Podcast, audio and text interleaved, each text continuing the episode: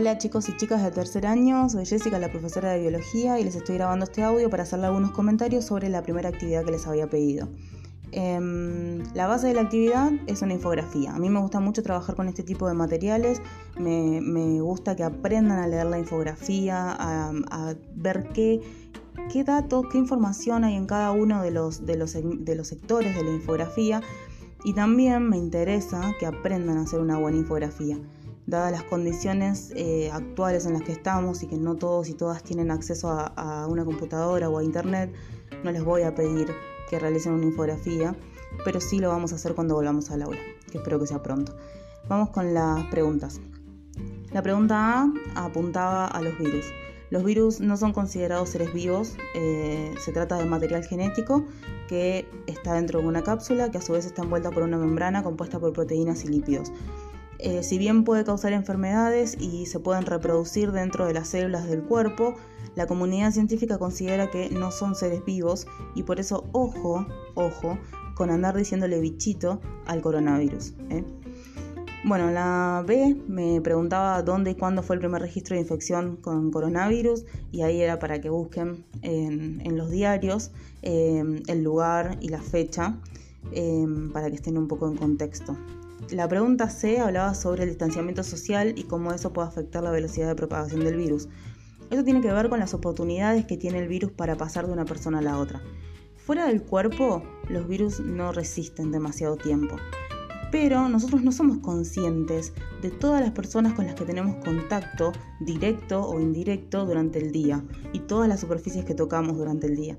Entonces el distanciamiento social, esto que estamos haciendo ahora, el aislamiento, eh, está ayudando a aplanar la curva, porque nosotros le estamos dando menos oportunidades al virus para que pase de una persona a la otra. Estamos reduciendo la cantidad de personas con las que tenemos contacto, entonces una persona que tiene el virus, que está infectada, tiene menos posibilidades de pasársela a otra persona.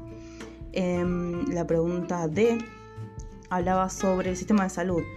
Bueno, el sistema, en esta contestaron bastante bien todos.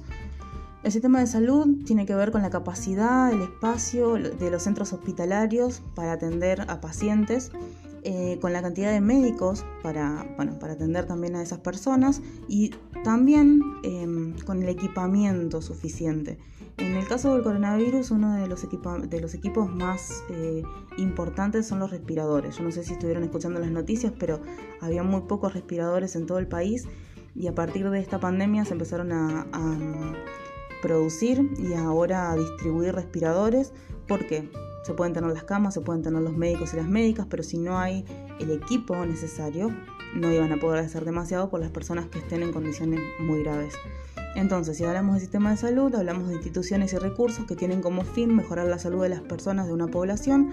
Em, y ojo, no solo en pandemias. El sistema de salud tiene que estar todos los días. Em, en la pregunta E, la última,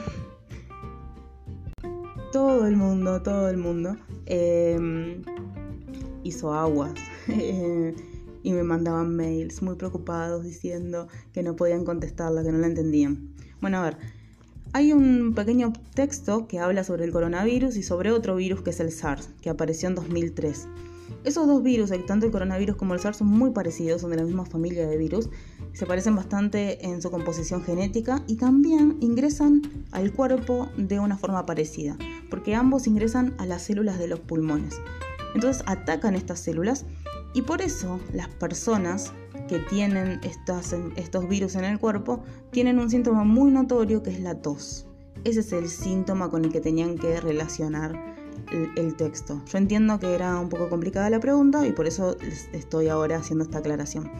La pregunta decía, ¿cómo puedes relacionar esta afirmación con los síntomas de la enfermedad? Ok, si los virus ingresan a las células de los pulmones, las personas van a tener problemas respiratorios. Uno de los problemas respiratorios característicos del coronavirus es la tos.